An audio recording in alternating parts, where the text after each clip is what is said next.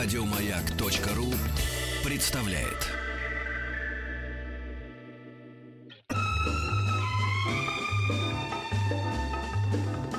Дышите глубже. С Петром Фадеевым. Эврика.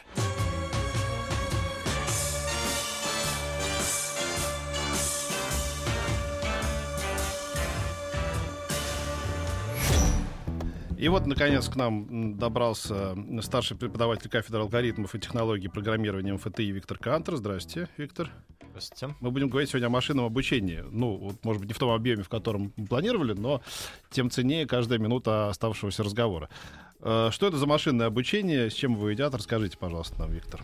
Ну, машинное обучение — это область, посвященная тому, чтобы прогнозировать какие-то вещи на основе большого количества данных, чтобы отвечать на сложные интеллектуальные вопросы, но не привлекать обязательно к этому людей, а однажды разработать алгоритм, и алгоритм уже сможет отвечать постоянно.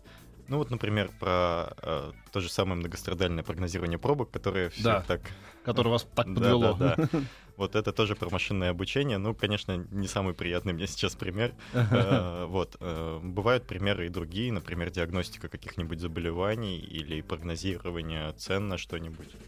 Ну, хорошо, давайте на примере пробок. Вот э, э, каким образом это работает и почему это не работает э, до сих пор? Почему у нас до сих пор пробки? Ведь мне кажется, это не такой сложный алгоритм. Это не на Марс улететь. Э, рассчитать приблизительную э, поток значит, автотранспорта в городе там, да, по сезону, я не знаю, по дням, недели, по загруженности улиц и как это разгрузить все это. Есть же какие-то такие технологии или, или, или, или что? Почему Нет, у нас? тех- Технологии есть, действительно, в зависимости от сезона, от времени это можно неплохо оценивать, но так или иначе есть ситуации, которые происходят прямо сейчас, и нужно, учитывая эти ситуации, перестраивать э, прогноз, э, какие-то аварии, какие-то происшествия.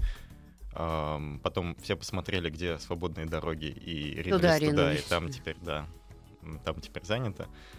А, Вот, поэтому на самом деле задача не очень простая. И самое главное, нужно учитывать, что э, загруженность разных дорог между собой тоже связана.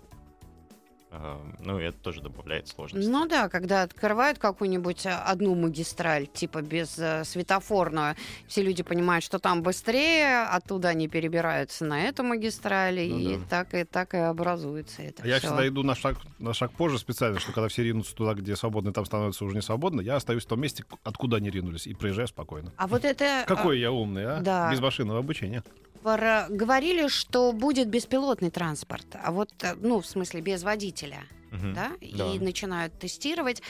А как вы думаете, а, вот это разгрузит наши дороги?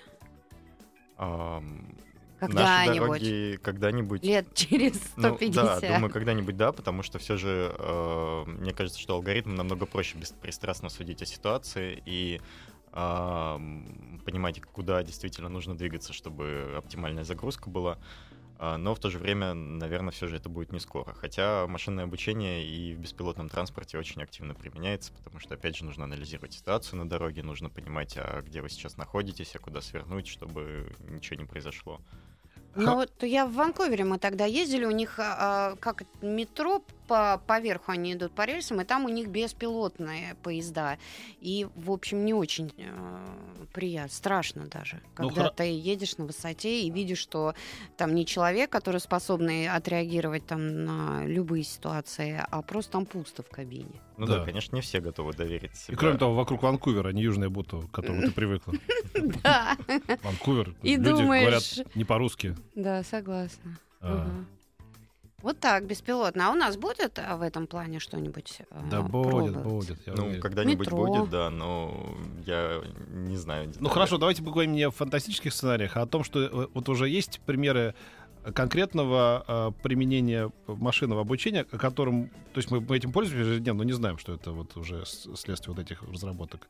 Ну да, на самом деле машинное обучение очень плотно сейчас вошло в жизнь людей. То есть вы приходите в магазин, покупаете Так. какие-то товары. Да. А на самом деле у большинства крупных э, сетей магазинов есть специальные модели для того, чтобы прогнозировать спрос на товары и обеспечивать э, наличие того, что вы все же купите. А, то есть когда мы подходим к кассе, и там в конце в кассовом аппарате сидят эти маленькие эти э, бурундучки, которые там, да, вот они рассказывают, сколько кто купил молока, кто сколько купил в конце дня сыра, чтобы заполнить прилавки таким же объемом на следующий день. Да, правильно я понимаю? Ну, почти. На самом деле собирается вот много таких данных, и на основе них какие-то умные алгоритмы могут сделать выводы, что вот если вот так и так, если вот такие вот Да. наблюдения сделаны, то тогда про- продавать вот столько нужно.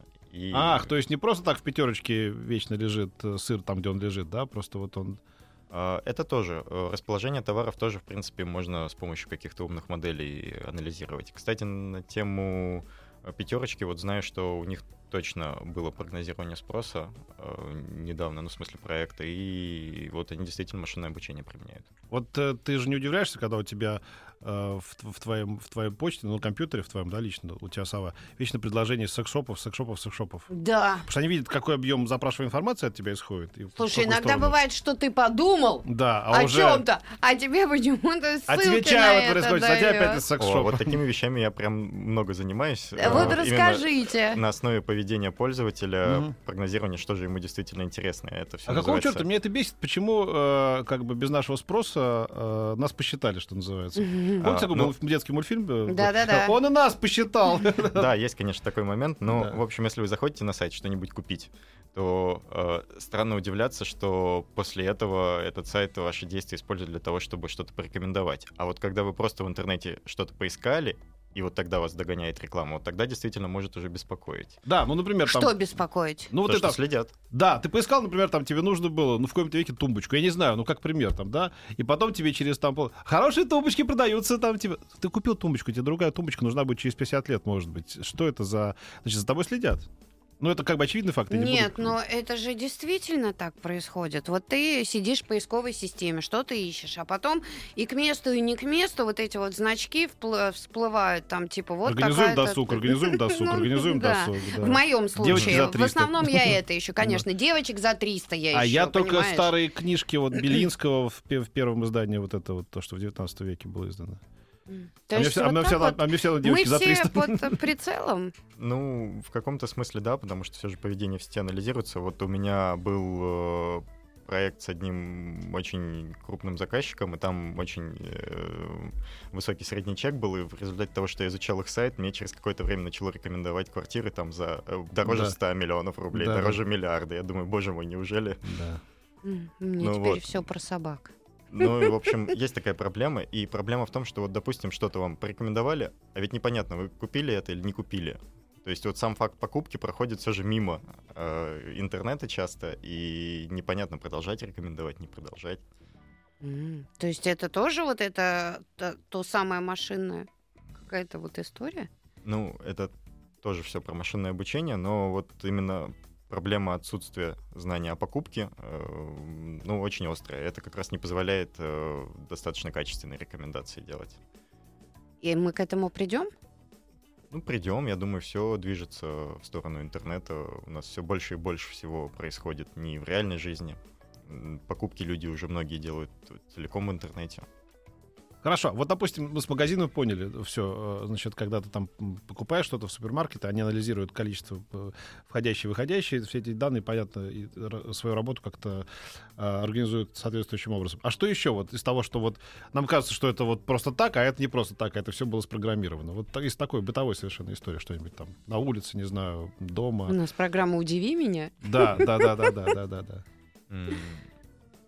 Ну вот, на самом деле, вы меня немножко врасплох этим вопросом Да? задали. Да, надо, надо подумать. Ну, то есть, так- А у так нас будет время, потому что мы сейчас послушаем песню. Или не послушаем? Не, послушаем? А как же твое машинное программирование это работает? Я смотрю, этот бес- бес- беспроцентный кредит тебя разбаловал, конечно. Вот те Да, 200 рублей. Да, да, вот они как испортили человека. А вот, нет, все-таки помнят руки-то. Эврика.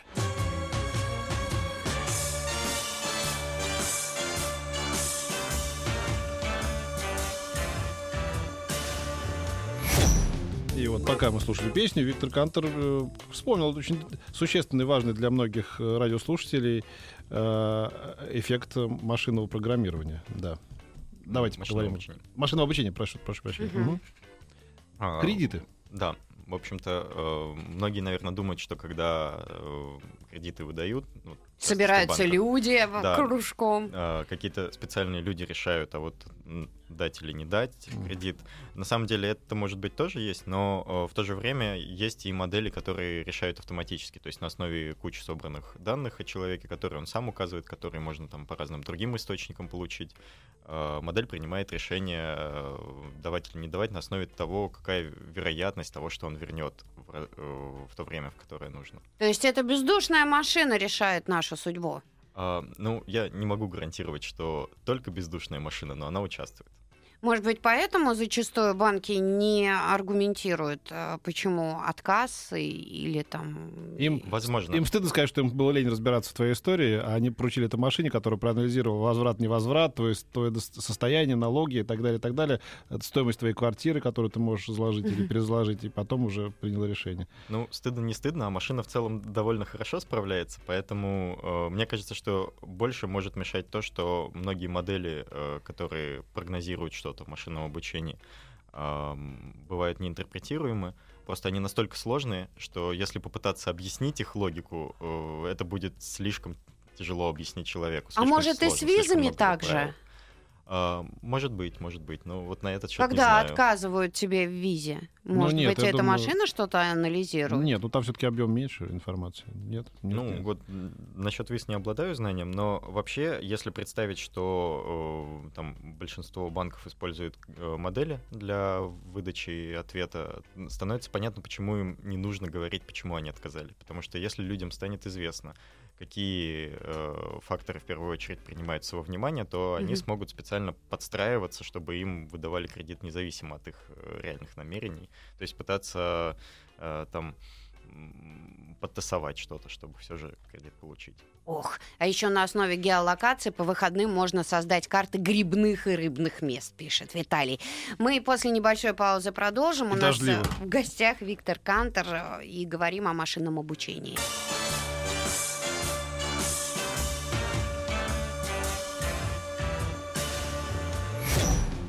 Старший преподаватель кафедры алгоритмов и технологий программирования МФТИ Виктор Кантер у нас в гостях. Мы говорим о машинном обучении. И э, Виктор предложил затронуть тему, а чем же все-таки плохое это машинное обучение? Что может пойти не так?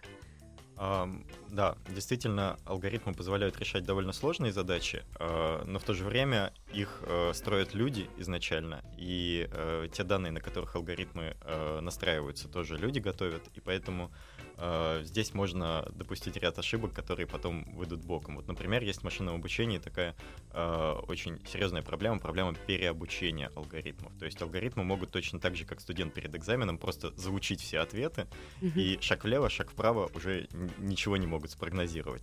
Э, Вот такой вот пример, ну, очень бородатый, его все друг другу рассказывают. Э, Делали для военных однажды классификатор снимков, есть на снимке танк или нет танка. Э, Отдали военным, измерили как-то качество, работает отлично, и начали использовать военные, жалуются, вообще не работает, ужасно работает, что вы сделали? Оказалось, что на всех снимках, на которых строили алгоритм, где был танк, в углу фотографии стояла галочка. А тут галочки не было. галочку безупречно находить, никто этого не заметил, а в жизни галочек нет. И что дальше? Пришлось заново Пришлось над этим да. работать? Да, переделали. А сделать эту систему более гибкой, чтобы она как-то вот э, обходила А, это возможно? Вот для этого полезно смотреть глазами на данные, то есть пытаться понять, нет ли в данных какого-то э, вот такого ответа, который в жизни будет отсутствовать. А. То есть все равно без человека не обойдешься. Да, действительно. Так есть что человек пока должен- можно быть спокойным, что тебя не заменят везде машины. Да, конечно. По сути, это просто автоматизация того, что мы можем автоматизировать. То есть, чтобы люди занимались более творческими задачами. Ага. А вот э, откуда э, тогда берутся эти люди, которые обучают? А, ну, сейчас все больше появляется курсов, связанных с машинным обучением, вот в частности, в разных вузах. Вот в МФТИ все очень хорошо с э, машинным обучением. И... Пользуются популярностью? Да, пользуется популярностью. А вот э, ввиду просто спецкурс для желающих, так в этом году внезапно записалось там 650 человек. М. И это для там университетского курса что-то невероятное. Тем более при том, что занятия в Подмосковье читаются. И все приезжают. Нет, конечно, не все приезжают. Ну что вы, люди сначала записываются, потом понимают, что нет, все же я на это не готов. Но как все равно... фитнес-клуб? Да, как-то так. С, учебой очень у Покупают людей, да. абонемент, и а потом... А, ну, у нас, правда, все бесплатно, поэтому еще меньше мотивации, наверное. А, но а, несколько сотен человек ходит. А потом трудоустроиться. Ну, думаю, что те, кто будет работать, да. А, Ну и, в принципе, по моему опыту, студенты, которые прям вот интересуются областью, начинают заниматься, начинают что-то сами выяснять, у них все хорошо складывается с этим. Мгм. Все получается. А обрисуйте тогда э, области, да, в которых э, можно приме- найти применение О, своим тут- знаниям. Тут, наверное, бесконечный список. Ну, явно можно найти применение машинному обучению в банках, э, в ритейле, то есть в всяких э, сетях магазинов. Можно найти э, в телекоме, э, можно найти в IT-компаниях. э, Ну и, в принципе, бывают совсем необычные примеры, то есть всякие э, медицинские компании э, тоже используют. Ну, кстати, это уже Как? обычная ситуация. Ну, вот, например, э, для того, чтобы... эм, Ну, совсем оригинальные постановки бывают. Например, чтобы э, искать э, на очень узкую тематику статьи о там, каких-нибудь веществах, как они Мгм. взаимодействуют, постоянно мониторить, какие новые исследования есть. Вот для этого можно применять машинное обучение, чтобы отфильтровывать ненужное там из кучи всего, что можно найти в интернете. Э, Бывают... Что э, Областей масса, да, я так Да, да, да. понимаю. Замечательно, спасибо огромное. Виктор Кантер был у нас сегодня в гостях, старший преподаватель кафедры алгоритмов и технологий программирования МФТИ. Говорили о машинном обучении.